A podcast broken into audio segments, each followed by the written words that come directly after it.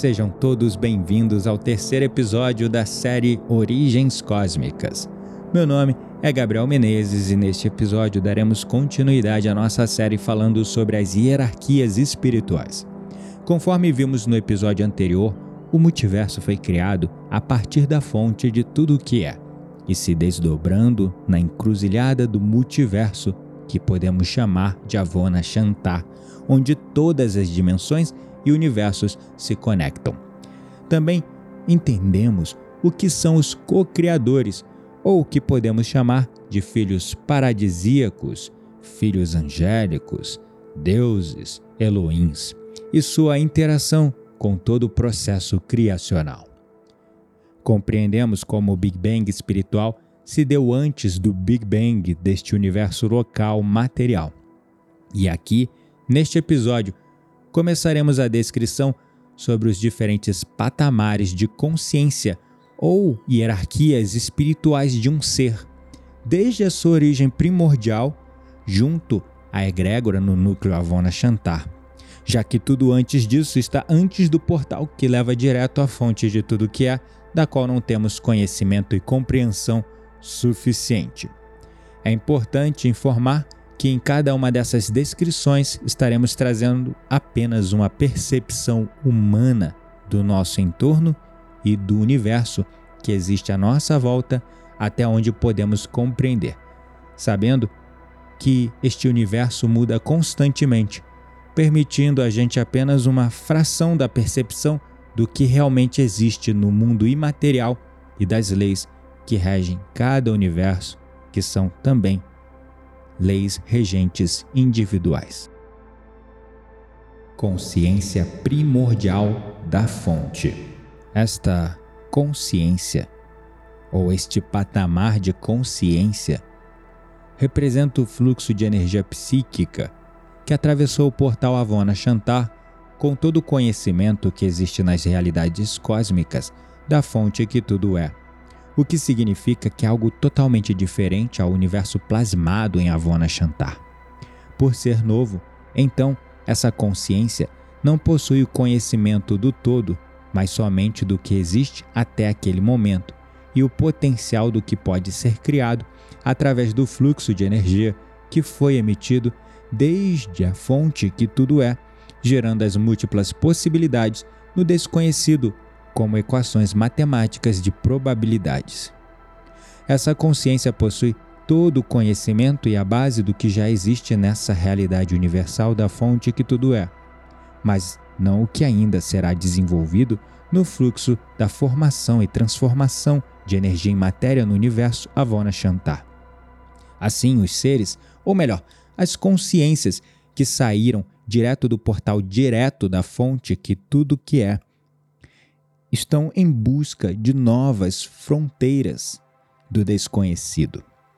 Sua bagagem de consciência de conhecimento é uma bagagem para ser usada e comparada ao que já vivenciaram, mas não representa a totalidade, ou mesmo a onipresença, nem a onisciência, nem a onipotência do que ainda será fabricado e formatado no anel externo de Avona Shantar.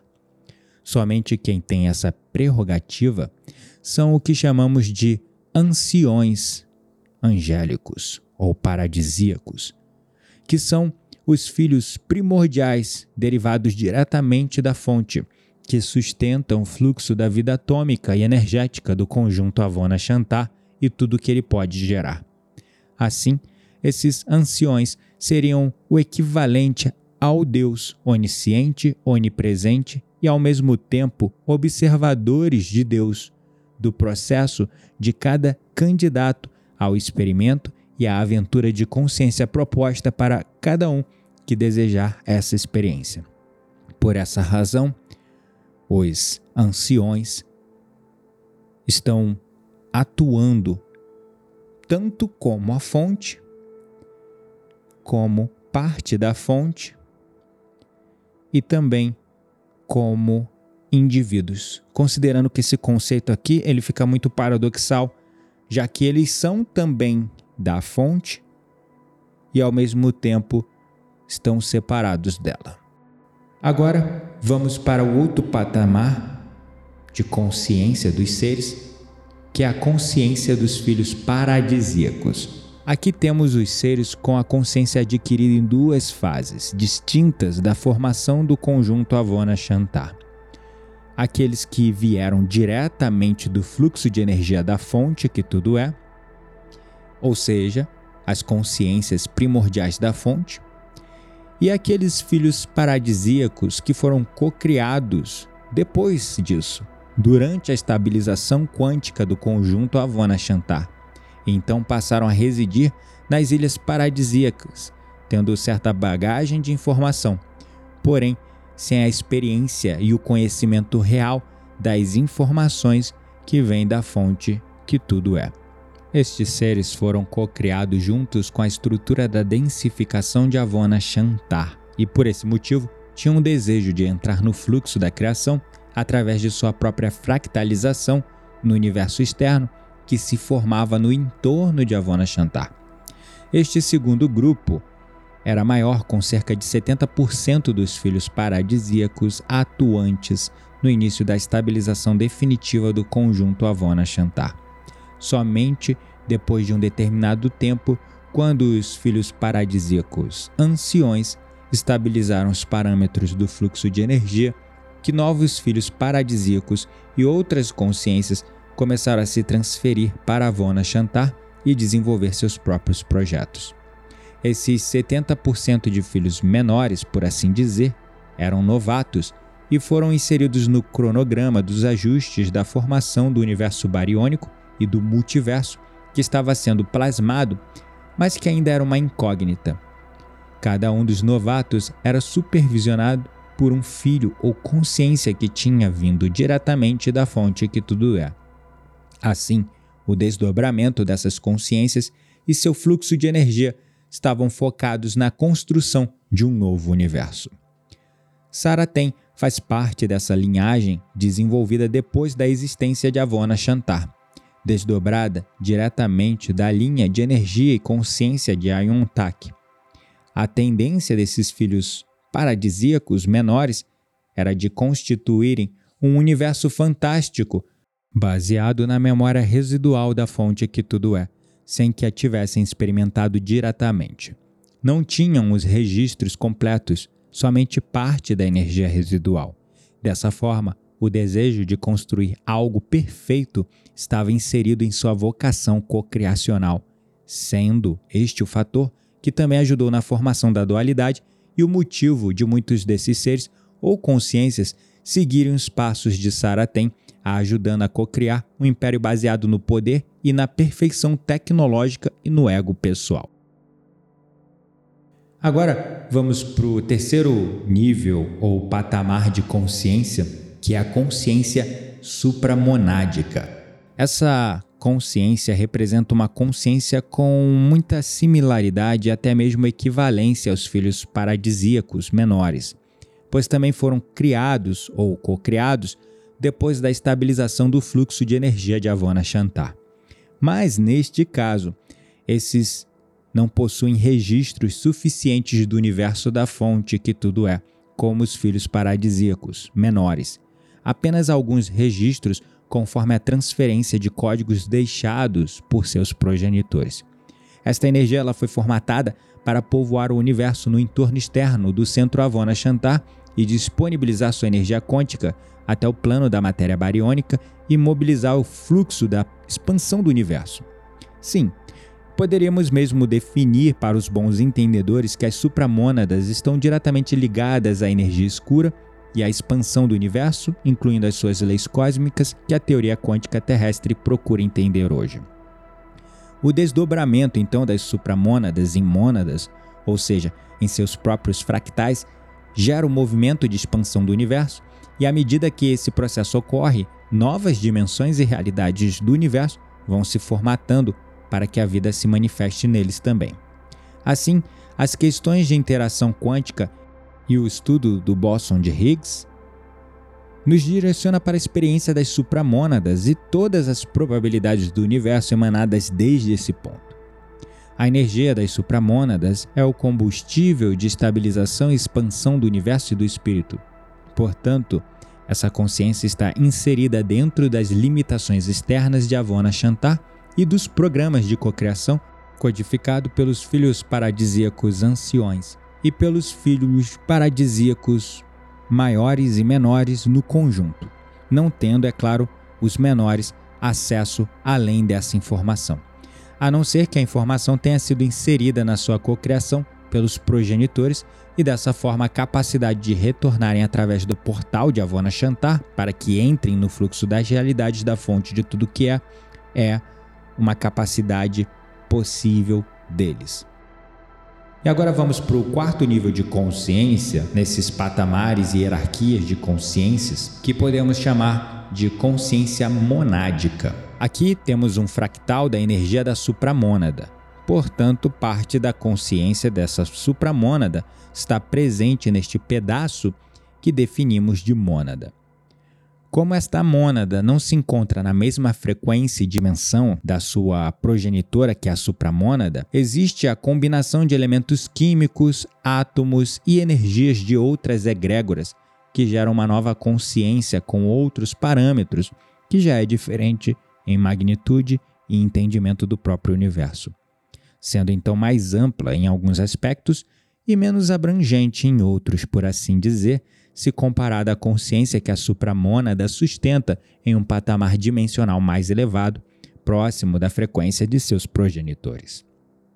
Poderíamos definir, em uma escala fictícia, que uma supramônada atua com uma frequência de algo em torno de um milhão de watts em sua rede de emissão e abrangência e o seu fractal, a mônada, com algo em torno de 300 mil watts, o que seria quase um terço da energia original, significando, é claro, que o alcance e a magnitude de sua consciência, da consciência monádica, é proporcionalmente menor, ou seja, um terço da consciência supramonádica, porém entrando em dobras e localidades do tempo e espaço que a supramônada não consegue acessar.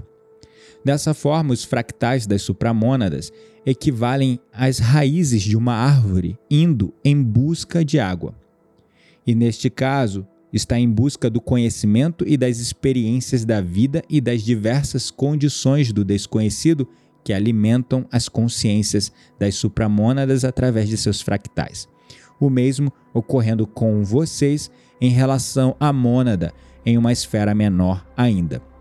Então, usando uma linguagem mais de fácil entendimento, podemos dizer assim, imagine a consciência supramonádica como a árvore, enquanto a consciência monádica como as raízes que entram no fundo da terra, ou seja, nos diferentes espaços, universos e dimensões para obter informações, conhecimento e evolução. E agora vamos para a quinta hierarquia espiritual ou quinto patamar de consciência, que é a consciência imaterial conforme a densidade do universo. E esse, no caso, são diversas personalidades atuando entre os diferentes patamares do universo imaterial através dos mecanismos de estudo e avaliação do universo. Normalmente representam seres das ordens administrativas do conjunto Avona Chantar, podendo ser observadores ou atuantes, mesmo ativos no processo. No processo que nós entendemos como processo evolutivo, que é a raiz de toda esta este grande experimento das consciências. Não são necessariamente seres da esfera dos filhos paradisíacos, pois não costumam se desdobrar em fractais, mas podem interagir com qualquer dimensão do universo, até mesmo no plano físico e bariônico, através de manifestações, mas não estão atrelados ao processo evolutivo como as mônadas e todos os outros mecanismos de conjunto externo Avona Chantar. Aqui residem importantes consciências que estudam, avaliam e interferem quando necessário. São, como nós poderíamos dizer, auditores independentes que respondem diretamente ao conselho dos filhos paradisíacos maiores ou anciões, ou ao conselho de Avona Chantar interno e tem influência sobre os conselhos das ilhas paradisíacas individuais quando necessário, atuando como auditores e colaboradores. E aqui nós vamos entrar no sexto nível de consciência, ou sexto patamar, ou sexta hierarquia das consciências de todo ser, que é a consciência da energia escura são os sustentadores do processo de expansão e coordenação do reino mineral e atômico da estrutura chamada energia escura. Neste segmento existem os denominados arquitetos do universo, que em parte são os filhos paradisíacos anciões desdobrados, fractalizados, e também outros outros filhos paradisíacos menores que se fractalizaram, gerando o equilíbrio e os mecanismos quânticos da estrutura que a humanidade denomina de energia escura, que na verdade são portais cósmicos de transferência de energia, fluxo de tempo e das radiações, incluindo o fluxo da divina presença através dos táquions e dos supratáquions que sustentam todo o mecanismo imaterial da energia escura e o processo de expansão cósmica das outras estruturas, como a matéria escura e a própria matéria bariônica. Nesse patamar residem milhões de consciências que seriam como coordenadores e sustentadores do fluxo do universo e das leis atreladas aos mecanismos da energia escura, o que inclui a emanação de forças gravitacionais, buracos negros, portais e a própria permanência e consciência das mônadas e das supramônadas que entram nessa esfera de energia e dimensões. São muitas as consciências que podem residir e observar o universo dentro da ação gravitacional e das interações nucleares da energia escura, sendo elas ao mesmo tempo parte da coletividade e da individualidade, como administradores do universo da energia escura, que é a base de todos os reinos existentes. A energia escura foi projetada a partir dos portais internos de Avona Chantar, mas embora esteja no setor externo, foi através do portal da fonte que tudo é que o centro gerador Avona Chantar foi originado, surgindo o pulso inicial da energia escura. Portanto, existe uma correlação direta entre os coordenadores externos, como os anciões paradisíacos, e também os internos de Avona Chantar, como os filhos paradisíacos menores e maiores. E aí nós entramos no sétimo nível, ou a sétima hierarquia das consciências, que é a consciência da matéria escura. Nesta outra frequência, temos os regentes que sustentam as interações nucleares de todos os reinos que dependem da matéria escura, sendo ocupada por entidades imateriais que entram na realidade material entre 9 densidades e 18 densidades, estabilizando diversas questões para promover o equilíbrio dos universos e da interação gravitacional entre a matéria bariônica e a matéria escura, o que inclui os portais entre o multiverso e a convergência de energia que produz mais baryons na medida em que se faz necessário. Lembrando, é claro a vocês, que o universo bariônico é nada mais do que a densificação da antimatéria em átomos mais densos que antes eram somente energia imaterial. A regência desse processo está justamente na interação entre a matéria escura e a matéria bariônica, que é realizada por entidades da ordem dos filhos paradisíacos anciões para estabelecer os reinos e projetos no universo bariônico. E aí nós entramos no oitavo nível de consciência, que é a consciência bariônica. E neste patamar de consciência, temos os regentes dos processos atômicos que definiram a estabilidade da matéria sólida e estabeleceram a tabela periódica, como conhecemos na química, com os diferentes elementos atômicos, as distribuições de elétrons e as cargas entre os leptons e os quarks, definindo então a interação nuclear fraca e forte e dividindo as funções entre as ondas e partículas.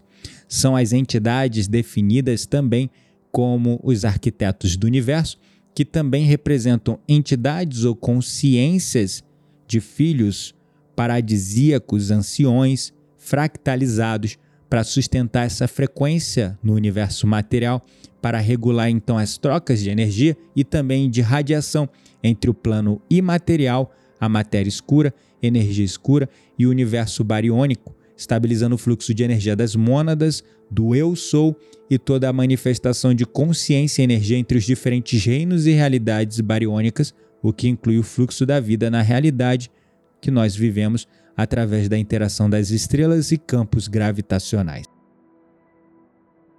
E aqui nós chegamos na nona hierarquia de consciências, que é a consciência do reino mineral. Nesta frequência, nós temos dentro da realidade já do universo bariônico a sustentação de todos os reinos primordiais, a começar pelas diferentes estruturas dos bárions, como numa consciência coletiva, uma consciência coletiva que dá forma a todos os diferentes tipos de rochas e reinos e da energia ígnea atômica que são sustentados por esse reino básico mineral do universo, que nós podemos entender como raças bariônicas, que são os diferentes minerais. Neste plano existem milhões de entidades ou consciências que sustentam a vida e a emanação de energia desde os minerais para todos os outros reinos e tem relação com o fluxo de radiações e ligações atômicas, permitindo que os outros reinos existam. Aqui, aquela crença comum do xamanismo conversa com este conhecimento das nossas origens cósmicas, numa visão mais elevada, porque dentro da visão do animismo, tudo tudo, absolutamente tudo na natureza tem consciência. Os vegetais, os minerais, ou seja, o reino mineral, o reino vegetal também tem consciência, não só consciência entenda como alma também, né? Então, não só os animais possuem consciência barra alma, mas também como o próprio as pedras, como os vegetais, as flores, as plantas, que são as raças bariônicas. Né? E esse plano existem milhões de entidades ou consciências que estão é, se fractalizando neste nível, sustentando a vida e a emanação de energia, desde os minerais a todos os outros reinos. E nós interagimos, por exemplo, nós precisamos de minerais no nosso corpo para sustentar a saúde. Nós precisamos de vitaminas e nutrientes do reino vegetal, outra raça bariônica, para sustentar a vida. Lembrando que neste nível aqui da, do nono patamar de consciência, do nono nível da hierarquia espiritual, estamos ainda falando da consciência do reino mineral. E aqui, nesse nível, residem consciências dos filhos paradisíacos também fractalizados, das mônadas e também de outras consciências que participam do processo de estabilização do reino mineral nos diferentes universos e suas densidades, para que os bários possam se estabilizar no campo gravitacional, permitindo também a expansão do universo em formação. E aí nós entramos no décimo nível de consciência, ou a décima hierarquia, que é o desdobramento da consciência bariônica, uma outra raça bariônica, só que no nível da consciência do reino vegetal. E aqui estão os reinos dos diferentes tipos de vegetais do universo, com as suas respectivas mônadas, dando sustentação.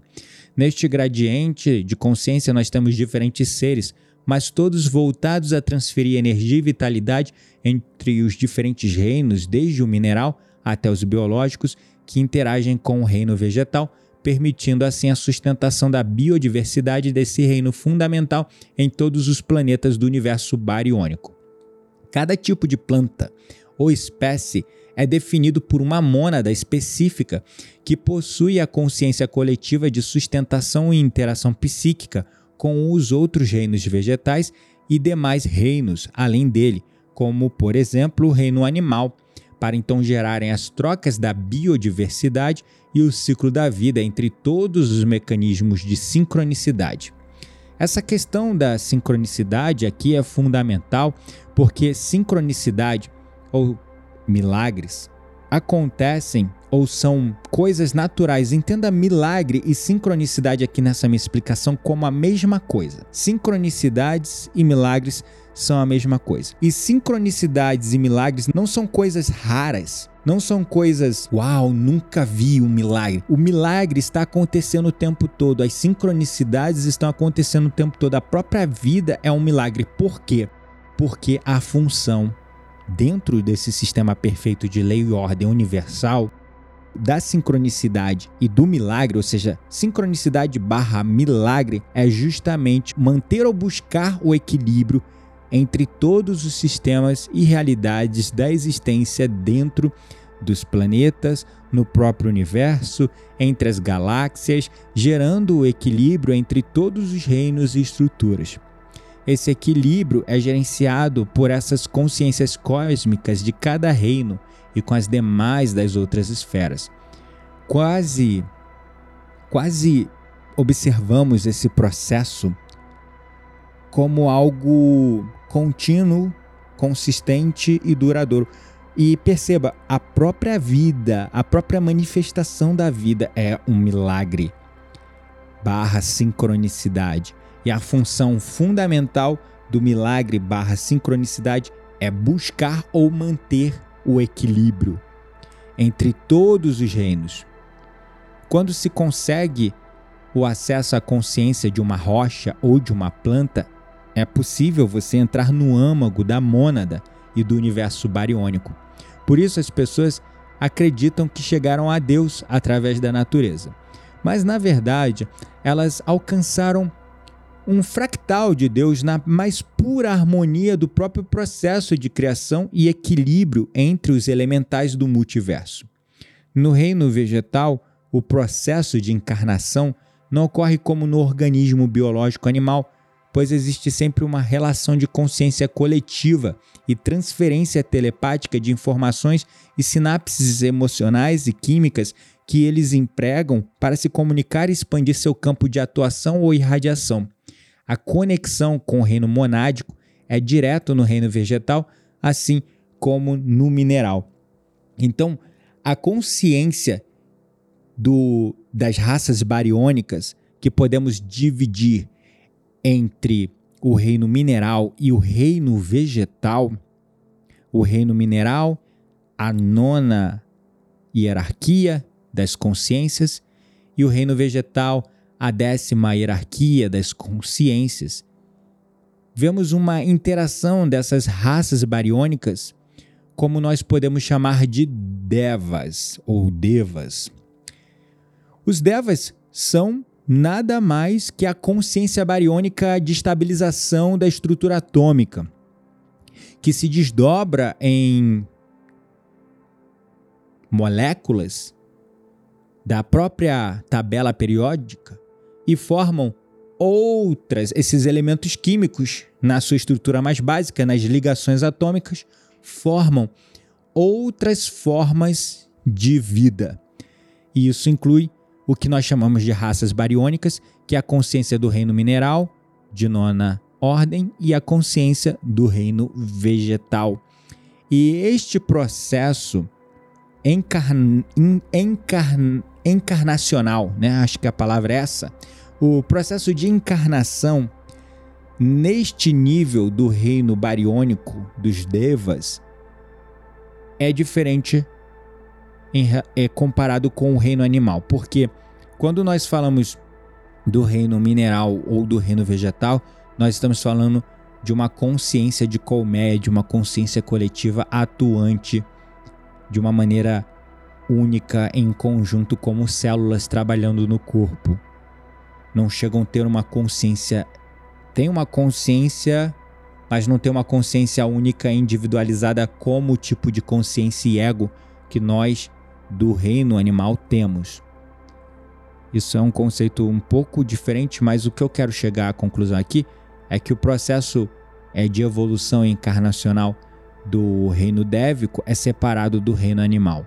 Lembrando que o reino dévico nada mais é que o reino dessas consciências bariônicas, que são a estrutura básica que dá forma ao planeta Terra e até mesmo ao universo, que é o reino mineral e o reino vegetal, com as suas infinitas espécies terrenas e extraterrenas.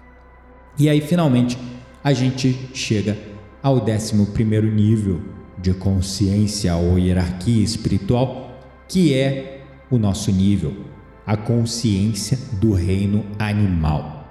E aqui temos uma alta gama de variações de seres vivos definidos como animais, sejam eles humanos, humanoides, reptilianos, insectoides, enquadrados como animais perante os outros reinos do universo. Para cada raça e espécie existe um regente que é o responsável pelo seu projeto e desenvolvimento. E esses seres são normalmente entidades imateriais que podem ser os membros da ordem dos anciões, dos filhos paradisíacos anciões e também dos filhos paradisíacos maiores e menores, podendo inclusive serem outros coordenadores conforme o projeto em questão. E esses coordenadores sustentam o projeto com sua energia e se enquadram em entidades de energia e espírito emanado de sua consciência, as diretrizes para cada reino e suas divisões. Normalmente, os filhos paradisíacos que escolheram coordenar e testar um, um genoma em parceria com seus colaboradores, outros filhos paradisíacos, são os que acabam representando estas consciências superiores e até mesmo avatares dessas raças como amparadores para que os grupos de almas possam encarnar nessas espécies e evoluir com elas. Então, esse é um ponto bem interessante porque aqui nós entendemos o processo encarnacional. O reino animal, o reino da proteína, podemos dizer assim, ele é uma casca que se desdobra de certa forma dentro do reino bariônico, das consciências bariônicas. Mas as almas que habitam esse reino animal são consciências fractalizadas dos filhos paradisíacos. Então é toda uma interação onde, ao passo que consciências de filhos paradisíacos da ordem do reino dévico geram a casca, forma, enquanto consciências do nível de filhos paradisíacos das supramônadas e mônadas geram as consciências, as energias que dão vida a esses corpos, preenchendo-os com almas, com espíritos. E aí a gente vai para um outro nível, que é o 12 nível de consciência ou hierarquia espiritual, que é a consciência do plano astral do universo bariônico, que seria o equivalente ao que nós podemos entender como o plano astral ou o plano espiritual. Alguns chamam de quarta dimensão, né? outros chamam de quinta dimensão. Enfim, Aqui nós temos os regentes do plano astral respectivo para cada dimensão da realidade material bariônica, o que significa que entre quatro dimensões, ou desculpa, quatro densidades até nove densidades, existe um plano astral equivalente entre o fluxo material e as ondas e radiações semimateriais que são definidas pelos humanos de plano astral ou plano espiritual.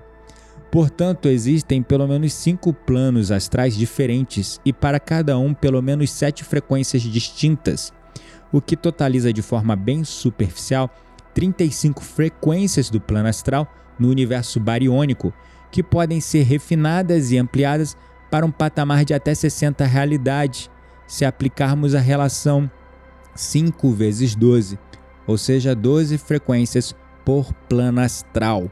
O que isso quer dizer que são as diferentes dimensões dentro do plano astral barra espiritual. Tudo é relativo ao frequenciamento que se queira disponibilizar, mas esses planos de existência ou dimensões e de projeção são pontos-chave de sustentação entre a densidade maior e menor, e, portanto, o acoplamento da realidade espiritual de cada reino vegetal, animal e do processo encarnacional onde os filhos paradisíacos anciões atuam estudando cada genoma.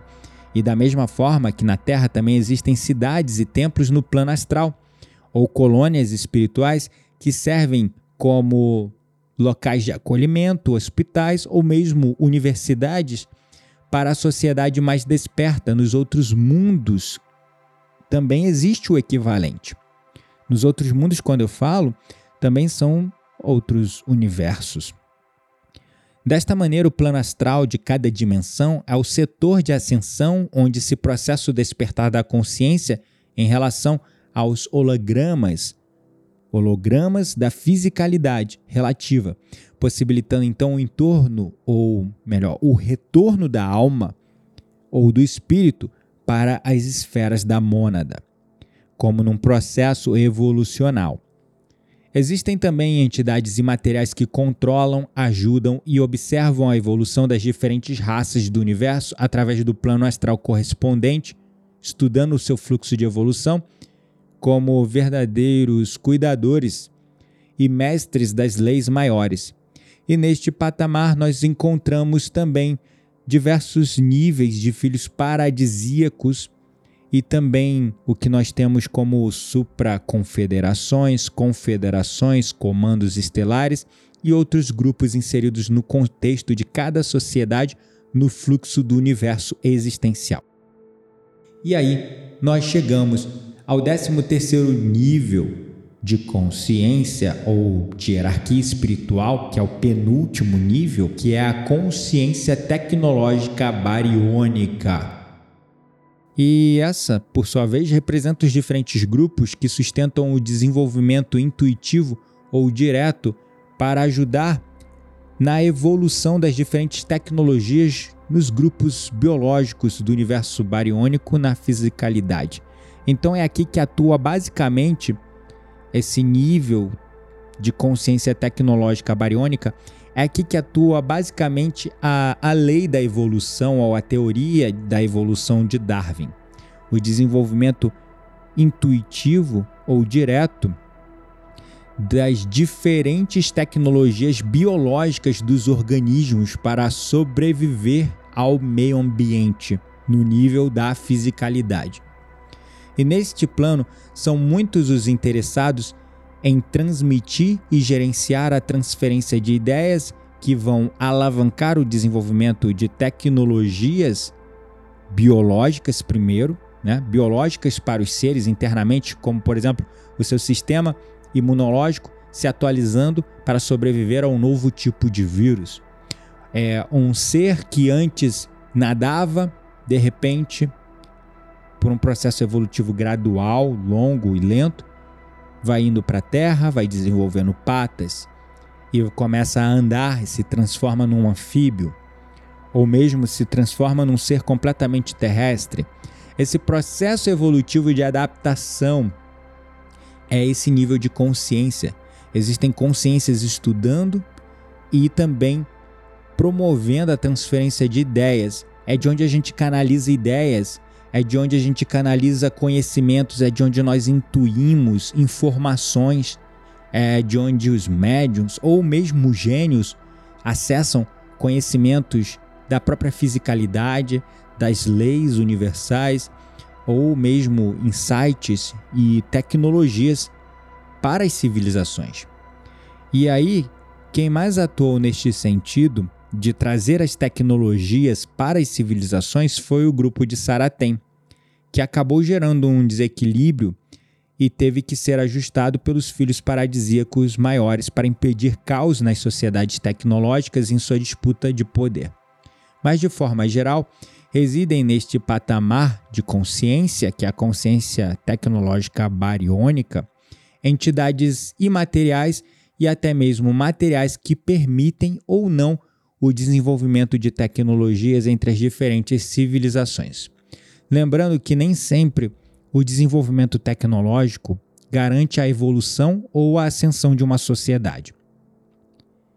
É necessário que, para ocorrer a evolução e a ascensão de uma sociedade, ser desenvolvido também o moral e o, e o espiritual ou seja, o desenvolvimento, a evolução apenas tecnológica sem evolução moral, sem a ponderação espiritual e a maturidade, pode gerar caos, pode gerar guerra.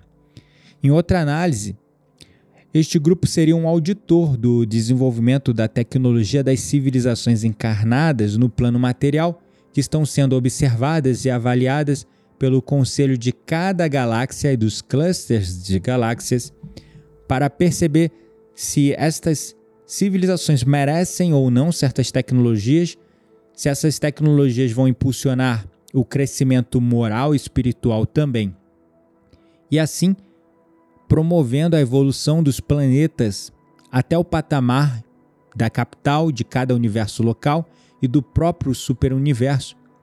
E aí, para cada um, existe uma instância ligada à supraconfederação e seus grupos de observação neste processo de evolução tecnológica, tanto no nível biológico interno, como no próprio nível tecnológico material, para, por exemplo, lidar melhor com certas doenças através das tecnologias desenvolvidas na medicina, tecnologias espirituais que são, vão sendo canalizadas como técnicas terapêuticas, técnicas de cura energética e ferramentas que vão alavancando, alavancando é, o processo evolutivo do ser humano.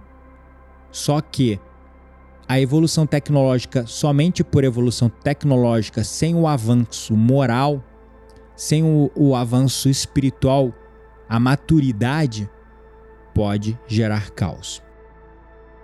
E aí, finalmente, nós chegamos no último nível, na última hierarquia, a 14 hierarquia de consciência de todo ser, que é a consciência espiritual bariônica.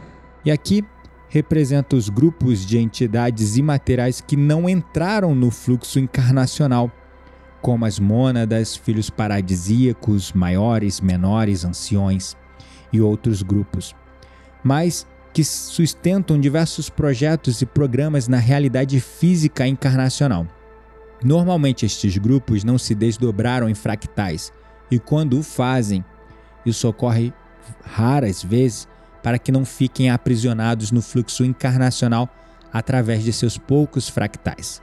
Este tipo de entidade ou mesmo consciência atua diretamente com as entidades do patamar da consciência astral de cada quadrante galáctico, justamente para avaliar o fluxo dos acontecimentos e a evolução que deveria ser atingida pelos seres em observação ou avaliação.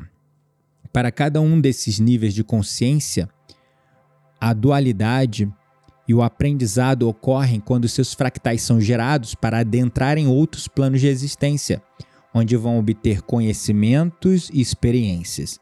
No entanto, quando diversos seres de uma mesma consciência se encontram no patamar físico, sem que um tenha noção do outro, isso pode gerar disputa e dualidade, criando formas pensamento e formas sentimento, surgindo então a capacidade de cocriar em harmonia ou em desarmonia, o que pode aprisionar esses fractais na lei cósmica de ação e reação ou karma, e de acordo com seu gradiente, eles ficarão presos em suas próprias criações. Então é importante entender aqui que quando um filho paradisíaco ou outra consciência se desdobra em fractais, ele vai descendo nos diferentes níveis dessas hierarquias de consciência. E nesse momento que ele se desdobra em fractais para criar vida, criar matéria, criar outras consciências, nesse momento que ele se desdobra nesses fractais criacionais, o filho, pra, o filho paradisíaco não detém mais o poder e controle sobre esses fractais, que passam então a viver sob a regência de outras dimensões, compartilhando a energia de outras entidades e reinos que não estão submetidos à vontade desse filho paradisíaco em específico, mas também de vários outros filhos paradisíacos, pois cada qual possui funções no universo e não pode estar favorecendo um ou outro filho paradisíaco ou quem quer que seja essa consciência primordial. Assim, os fractais acabam entrando em um caminho sem volta até que se tornem seres de harmonia e luz autossustentável que gerem o equilíbrio para os seus equivalentes, voltando todos esses níveis de consciência, esses patamares, essas hierarquias espirituais, até a mônada, até o nível de supramônada, ou mesmo voltando diretamente para a fonte de tudo que é. Então, quando nós abordamos as questões que levaram um filho paradisíaco secundário como Saratem a organizar um império e até mesmo uma revolta, contra o seu próprio progenitor, temos que considerar que esse filho paradisíaco já estava desdobrado em vários fractais dentro do jogo da evolução e do poder de seu próprio império. Com isso, a dualidade e a percepção imediatista acaba sendo um fator preponderante nas decisões e atitudes dessas entidades ou até mesmo consciências que se encontram no processo onde a produção de formas pensamento geram hologramas e ondas com informações que são interpretadas como realidade pelas outras entidades que estão na mesma ressonância psíquica ou no mesmo nível frequencial ou na mesma dimensão.